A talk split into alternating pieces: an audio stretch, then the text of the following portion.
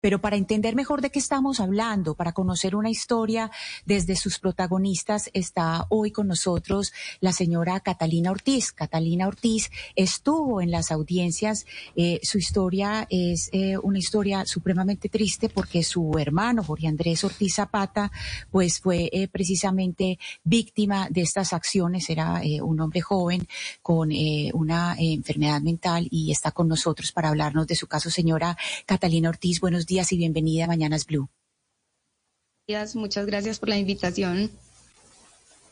Señora Catalina Ortiz, pues primero eh, eh, lamentamos mucho pues todo lo que ha tenido que pasar eh, su familia y, empecemos por recapitular un poco la historia de su hermano. ¿Qué fue lo que pasó con su hermano Jorge Andrés?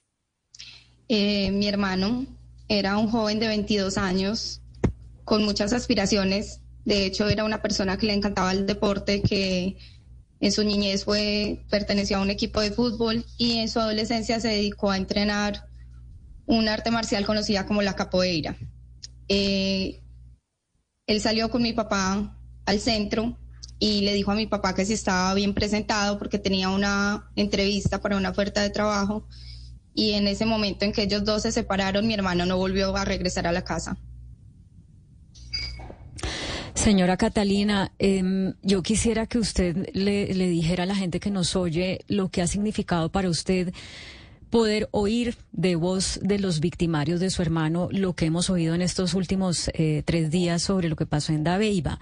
¿Esto de alguna manera sana, de alguna manera repara? Eh, ¿Qué significa? ¿Qué siente usted de oír esto? En el proceso, eh, para estas audiencias fue un proceso de preparación de casi siete, ocho meses, en donde nosotros no solamente nos preparábamos mentalmente, sino también psicológicamente para estar al frente de ellos. No fue una situación muy fácil que digamos, eh, para nadie es un secreto que estar en esa posición es muy difícil y que no dejamos de reconocer que también la posición de ellos es muy dura, pero pues nosotros éramos los familiares, a nosotros era quien más nos dolía y escuchar la verdad de ellos fue impactante realmente, pero era algo que nosotros necesitábamos para lo que estábamos preparados. Y pues en ese momento fue un momento de horror para nosotros, de lágrimas, de mucho dolor. Nos abrazábamos entre las familias, pero también hay que ser conscientes de una cosa, y es los lados. La historia tiene el lado de ellos y la historia tiene el lado de nosotros, ¿cierto? Entonces, en ese momento ellos eran jóvenes como lo somos nosotros. Se suponía que el futuro de un país y que como agravante estaban en una institución que protegía los derechos humanos de las personas. Entonces, fue como aún más pesado por ese lado, pero como digo, eran jóvenes, ¿cierto?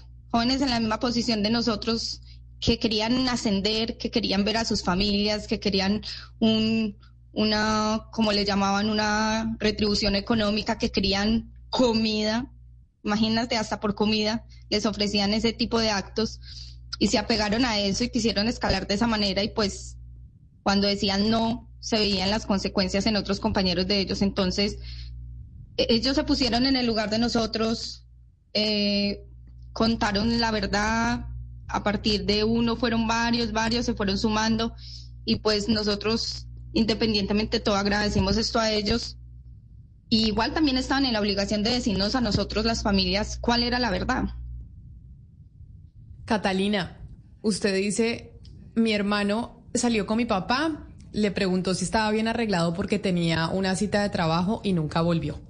Ustedes esta semana en las audiencias escucharon la verdad de los victimarios, lo que ellos les contaron a ustedes de lo que había pasado. Antes de que ellos les contaran a ustedes esa verdad, Ustedes, ¿cómo fue el proceso para enterarse lo que había sucedido? Es decir, su hermano no volvió. Y ustedes empezaron a, preguntar, a decir, averiguar eh, con los desaparecidos, etcétera, etcétera, qué fue lo que pasó. La versión que ustedes tenían, ¿qué tanto se apartaba o qué tan similar era a la que conocieron esta semana? Eh, cuando mi hermano se desapareció, entonces nosotros comenzamos a buscar y como él era una persona joven y en ese entonces Medellín era una ciudad que se consideraba pues muy insegura, entonces nosotros lo que hicimos fue organizar grupos de búsqueda. Mi papá, en especial él, se dedicó de lleno a recorrer las calles de Medellín eh, a buscar en diferentes municipios. Eh, yo con varios amigos de él también en las noches salíamos, ofrecíamos eh, a, los, a los que llaman habitantes de calle, que son personas como nosotros en diferentes condiciones, les dábamos comida, les dábamos cigarrillos, les dábamos algunas monedas en cambio de información porque nosotros todo el tiempo llevábamos el volante de él lo publicamos en los medios, en el Cubo, en la Chiva, eh, todo, por todos lados, bregando a tener noticias de él, pero finalmente nunca tuvimos noticias. A los años fue que nos hicieron la llamada de la fiscalía, recuerdo muy bien que yo estaba trabajando y llamé a mi casa y me dicen que Andrés había aparecido. Entonces les pregunté que dónde y me dicen que muerto, muerto y que era un guerrillero muerto en combate para mí en ese momento la vida se me partió en dos. Fue para mí el impacto más grande de todo. Pues yo sabía que mi hermano en ningún momento había sido capaz de empuñar un arma. De hecho, era una persona que la mayoría la mayor parte de su vida fue vegetariano, amaba a los animales. Entonces, para mí eso era como increíble. Eh, a raíz de lo de la llamada de la fiscalía, entonces eh, mi papá y mi mamá se desplazaron a hacer pruebas de ADN, a hacer eh, reconocimiento eh, de las fotos que entregaba la fiscalía, de todo lo que mostraba, y pues para ellos era imposible creer que su hijo estuviera en esas condiciones. Eh, cuando se destapó lo de las fosas comunes en el cementerio de Dabeiba, mi mamá dijo que ella sentía que ahí estaba Andrés. Hizo la diligencia, el abogado le solicitó a la JEP eh, tomar el caso de nosotros y efectivamente ahí fue cuando empezaron a surgir las coincidencias entre lo que contaba el soldado Capera y lo que teníamos del caso de mi hermano. Mi mamá quería ir a Beiba, pero por cuestiones de seguridad no se podía. En ese momento nadie creía en los falsos positivos. De hecho, las instituciones se dedicaron a juzgar y a decir que era un error y que esto no era así. Entonces, en ese momento cuando nos llama la JEP y nos dice que las pruebas habían salido positivas, que estaban los restos de mi hermano, entonces nos hicimos con la JEP una preparación para la entrega digna que fue el 2 de agosto del año pasado. Señora Catalina, eh, hay, algo que es muy difícil para entender cuando uno no está ahí en ese lugar y es qué pasa en una familia en dos momentos específicos. Uno, en el momento que le dicen, o que ustedes llegan al entendimiento, mi hermano se perdió, mi hijo se perdió, uno en ese momento y el momento dos es ese momento cuando aparece, usted nos dice eh, cuáles fueron los que hicieron su papá y su mamá hacia afuera, pero qué pasó dentro de la familia cuando les dicen esa, es, esa deshonra cuando dicen públicamente era un guerrillero, qué pasa en esos dos momentos dentro de la familia. Eh, bueno, cuando mi hermano se desapareció, entonces ya comenzaron como a, surgir divisiones en ese proceso de búsqueda, de no aceptación, pues de que él hubiera dejado su hogar y de que realmente no lo encontráramos. Eh, ahí surge una cosa y es que quizás las personas que cometieron esto pensaron que ellos eran personas que no tenían familias y que por la lejanía en que iban a ocurrir los hechos, entonces nadie los iba a reclamar.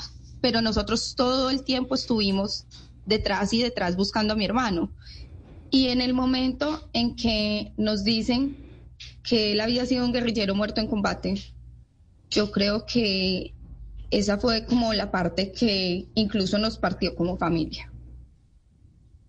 Ya nosotros, de hecho, éramos muy unidos, pero éramos muy unidos en son también de mi hermano, porque recuerdo que éramos tres hermanas y pues mi hermana mayor se fue muy joven y quedamos nosotras dos y todo el tiempo éramos nosotros como hermanos acá en la casa, el uno sacando al otro como en los estudios y avanzando pues en los desayunos, en una comida, él era el que nos hacía a nosotros y así, entonces para nosotros fue muy difícil y más aceptar una condición en donde le dicen a uno fue un guerrillero muerto en combate. Eso incluso dividió la familia y tomamos dos partidos y cuando asumimos el proceso con la JEP eh, mi mamá y yo que decidimos enfrentarlo hasta las últimas consecuencias, que de hecho yo en las dentro de las peticiones como una reconstrucción para el proceso, tenía como exigencias era que se limpiara públicamente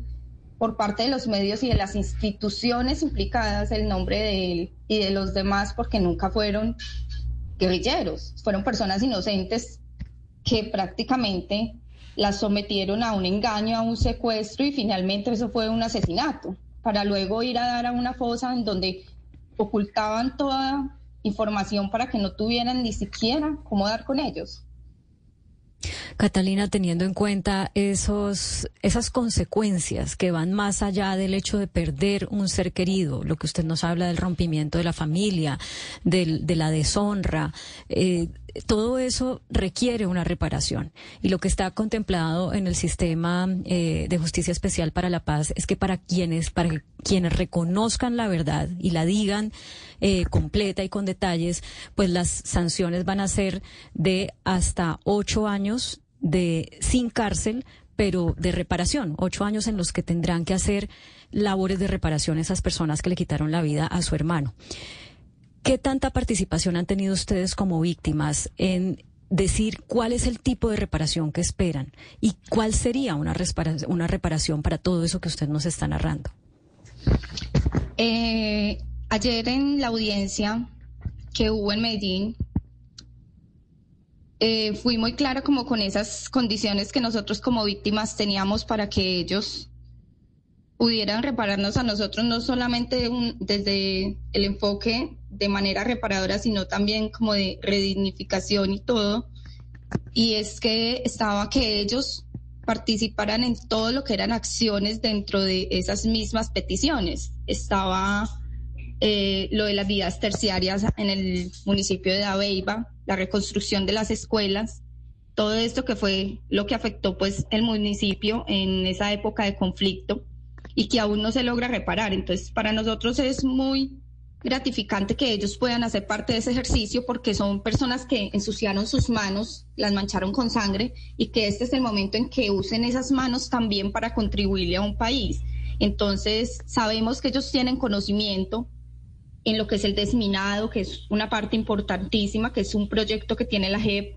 Sabemos que ellos también tienen conocimiento en las vías y que por implicaciones también con el ejército, pues ellos tienen toda la maquinaria para acceder a ayudar a que ellos cumplan todas estas peticiones y sabemos que ellos con sus manos pueden trabajar y labrar la tierra, ayudarles a las personas del campo, también pueden redignificar con lo de la casa museo y las fotografías, pueden con su testimonio y su verdad ayudar a que sigamos encontrando más personas desaparecidas y a que muchos otros soldados que no han dicho la verdad se sumen a esto. También señora Catalina. También tenemos. ¿Sí? Sí, adelante, termine, por favor. Eh, también tenemos la parte en que ellos eh, se encargan de, con su testimonio, y los que tienen testimonios aún más sobre personas más específicas, ellos de su boca ayuden a limpiar el nombre de estas personas.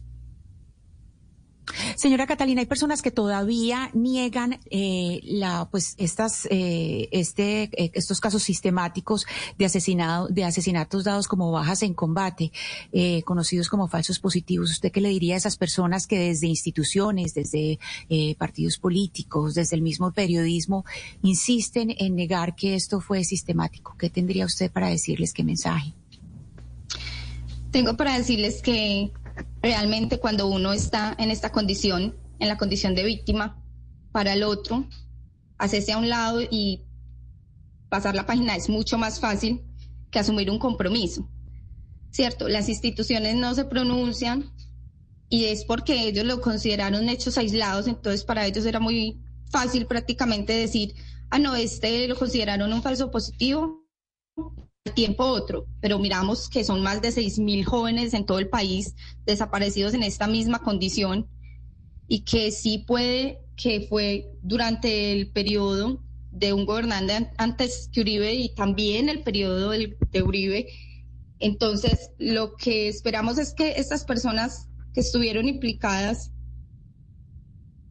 y se acudan a la JEP y hagan parte del programa de la verdad con los otros militares que ellos también saben que tuvieron compañeros que estuvieron en esas condiciones y que aún no se pronuncian.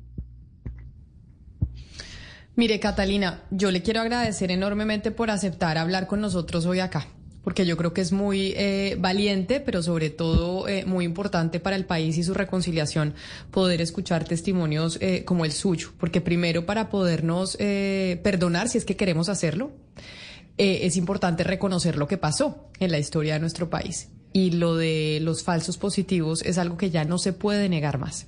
Y qué bueno que lo podamos reconocer y saber que historias como la de su hermano, que era un joven que pensaba que iba a ir a una entrevista de trabajo y nunca volvió, y pues historias como esa, que son miles, pues las podamos conocer y reconocer además. Por eso yo le quiero dar las gracias por acompañarnos hoy a cerrar esta semana después de estas dos audiencias tan duras pero tan importantes eh, para el país y agradecerle enormemente su testimonio y habernos regalado estos minutos aquí al aire para los oyentes de Blue Radio. A usted un saludo muy especial.